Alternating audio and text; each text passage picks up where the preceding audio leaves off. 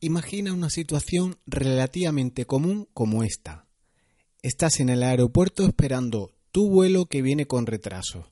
Los niños no paran de hacer ruido, de subirse por los sillones, de pelearse entre ellos. Tu mujer diciéndote que te acerques a pedir explicaciones del retraso a un punto de información. Y tú venga a pensar en todo el trabajo que estás dejando sin terminar, mirando el WhatsApp, los correos, tu intranet, ensimismado por completo, ya sin escuchar a los niños y a la mujer menos aún. Y de repente suena por megafonía. Atención por favor, llamada para Antonio, y lo dejas todo. Se te cae hasta el móvil al suelo. Saltas como un resorte. Y continúa diciendo la megafonía con voz de Siri.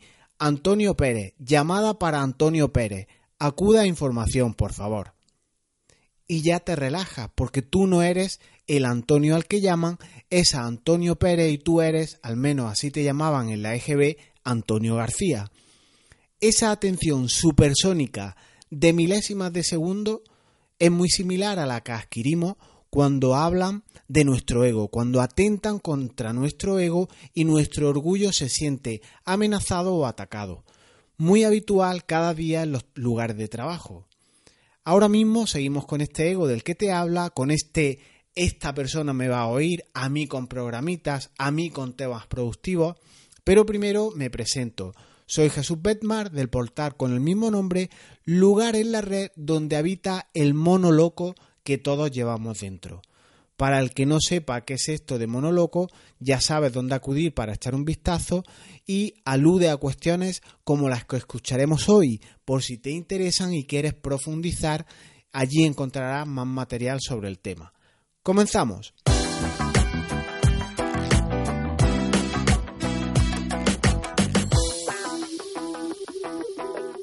Ahora si sigues ahí posiblemente he logrado captar tu atención. Y esto hoy en día es muy complicado, así que vaya por delante mi más sincero agradecimiento. Captar la atención cada vez cuesta más dinero y más esfuerzo. Requiere un esfuerzo intelectual, ante el empacho digital que padecemos. Competimos para este, esta, este captar la atención, competimos contra las selecciones nacionales, contra Maradona que ahora va a ser entrenador, competimos contra el Mundial de Básquet o con el gran hermano que hay en diferentes formatos. Veamos cómo aplica también a nuestro trabajo el tema de la atención y, y en consecuencia a nuestra productividad o efectividad. El cómo perdemos en ocasiones el tiempo en discusiones, en pulsos, en debates sobre herramientas, cuando igual hay cuestiones eh, previas mucho más importantes que omitimos. Todo lo que tenemos en nuestra vida, viéndolo de una manera fría, son medios para alcanzar un objetivo, mayor calidad de vida, dinero, satisfacción, entre otras muchas cuestiones que puedes querer alcanzar todo o, gran parte son herramientas, son medios que nos ayudan a conseguir un resultado determinado. Son por tanto múltiples los esfuerzos que ponemos para alcanzar y alcanzar meta tras meta. Pero hay metas que igual no están bien enfocadas, como le ocurrió a Alfredo Landa en ese vídeo del que te hablé no hace mucho. Te dejo, para los que no lo habéis visto, el enlace a ese vídeo en las notas del programa. Pero sin propósito, sin meta, sin unos objetivos macro que sean claros, que sean evidentes, que sean medibles, todo esto, todos esos pulsos, todas esas luchas, esas herramientas en exceso pueden ser pérdidas de tiempo. Ese perder el tiempo sin foco provoca ineficacia. Y la ineficacia es no saber bien qué quieres, pero matarte para conseguirlo. Repito esta frase porque resulta de alto interés. La ineficacia es no saber bien qué quieres, pero matarte para conseguirlo. Es contradictoria por definición, pero ilustra muy bien eh, esa falta de foco cuando no sabemos a dónde nos dirigimos, ese cualquier viento es favorable, eh, nos otorga pues que estamos disparando al aire, estamos cerrando, somos erráticos en nuestro proceder e igual estamos desfondándonos en algo que no nos ayuda a conseguir esa meta, ese objetivo macro del que te hablaba. Y en las discusiones, incluso sin saber a dónde nos dirigimos, defendemos posiciones que no van a ningún lado. E igualmente no hay nada más estúpido que dejar que tu ego se interponga en el esfuerzo colectivo para alcanzar objetivos comunes. En todo en la vida debes fijar prioridades y también posterioridades. O sea, qué harás primero, qué es lo importante y qué harás después y qué no, es lo importante. De esto, eh, precisamente yo hablaba en uno de los boletines del mes de febrero y lo quiero traer a colación, quiero reproducirlo porque considero que tiene un interés eh, importante. Si alguien te dice, por ejemplo, que primero va lo primero, es muy fácil de decir, es muy fácil de contextualizar y, de, plasmarlo eh, en un sentido de priorizar, pero difícilmente lo puedes llevar a la, práctica, a la práctica, lo puedes implementar. En un arquitecto, en un estudio de arquitectos jóvenes, eh, recién abierto, discutían estos arquitectos eh, y soltaban cada uno nombres de las aplicaciones, de los programas, de las herramientas que debían de adquirir para su negocio, licenciarlos como prioritarios. Hablaban de Revit, no, no, decía otro, yo prefiero AutoCAD por sus extensiones, por su potencia, por su eh, lo afianzada que está en el problema. Otros decían que cómo vamos a prescindir de Presto. En definitiva, hablaban conceptos técnicos que a mí se me escapan e incluso empezó la, la conversación a tener tal índole que la discusión subía y subía de tono. Palabras técnicas sobre qué programa y qué licencias comprar para trabajar. Ahí radicaba eh, la discusión. Todos en la empresa referían Revit, no sé qué de que si Revit, que si AutoCAD y palabras de este tipo. Programas caros, licencias que cuestan un cojón para una empresa recién abierta de jóvenes arquitectos. Y se instaura el este me va a oír y cuando se trata del ego no hay contrincante que te supere por más años y por más experiencia que tenga. Siempre queremos nosotros tener razón. A mí este, con chiquitas, empezamos la casa por el tejado. Seguro que es el programa, la aplicación, la herramienta, lo que va primero en tu estrategia como empresa. Todos estamos ciegos con las aplicaciones a utilizar. Los rumiamos, le damos vuelta una y otra vez. Y esto, señores, bajo mi punto de vista, no son prioridades, son posterioridades.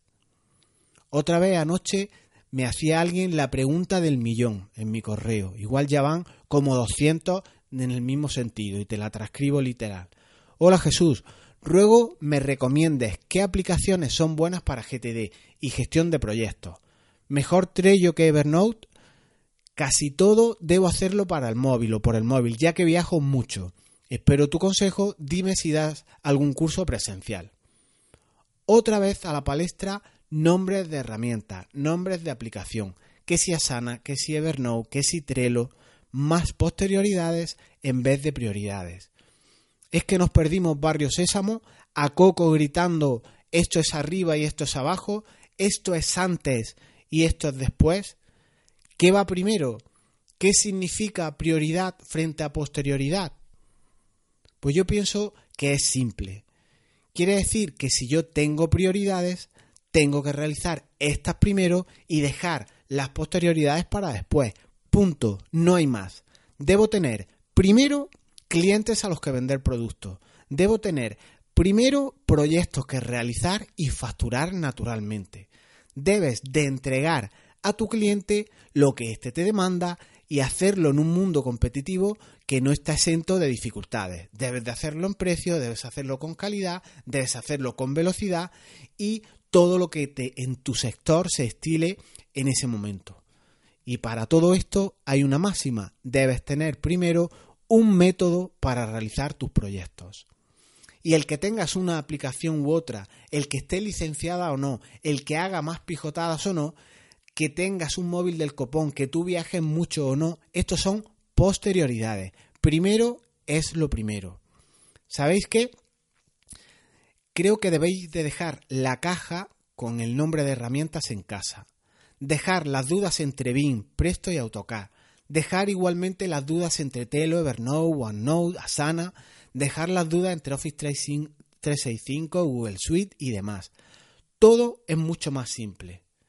Simple es poder dedicar unos minutos al día a determinar tus posterioridades para así poder centrarte en las prioridades. Ejemplos de prioridades es captar clientes, tener pedidos, poder empezar a facturar ya, tener un método para hacer las cosas aunque viajen mucho, hacer en cada momento lo más adecuado, lo de mayor impacto para tu empresa y para tu vida.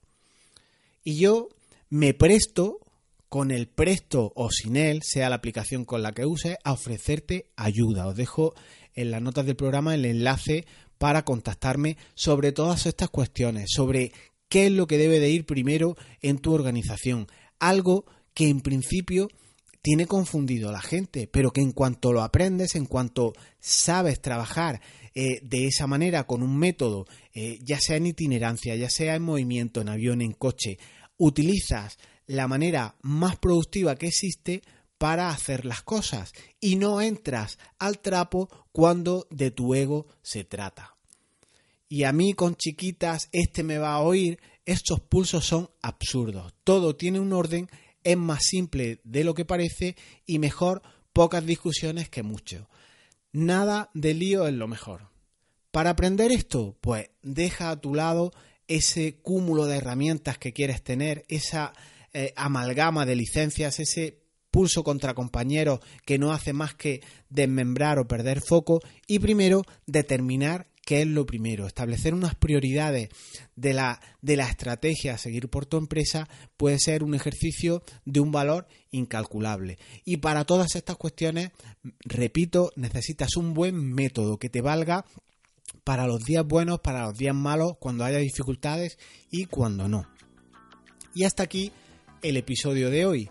Para abundar en asuntos como los que hemos comentado hoy, te recomiendo otro artículo en formato escrito y también está en formato podcast, en formato audio, que puedes hacer, que puedes escuchar mientras conduces, mientras planchas, cualquier tarea eh, te permite simultanear eh, tu productividad con una escucha agradable de algún tema que te guste. Y en el podcast que te quiero recomendar es uno titulado El mayor truco de la productividad, ¿cuánto cuesta? En las notas del programa os dejo el enlace, es muy sencillo también de recordar, es jesusbetmar.es barra 120, escribís el número y ya se accede directamente al material. Os dejo igualmente el, el vídeo de Alfredo Landa que da una lección magistral de qué es lo primero en tu vida y nos escuchamos el próximo viernes.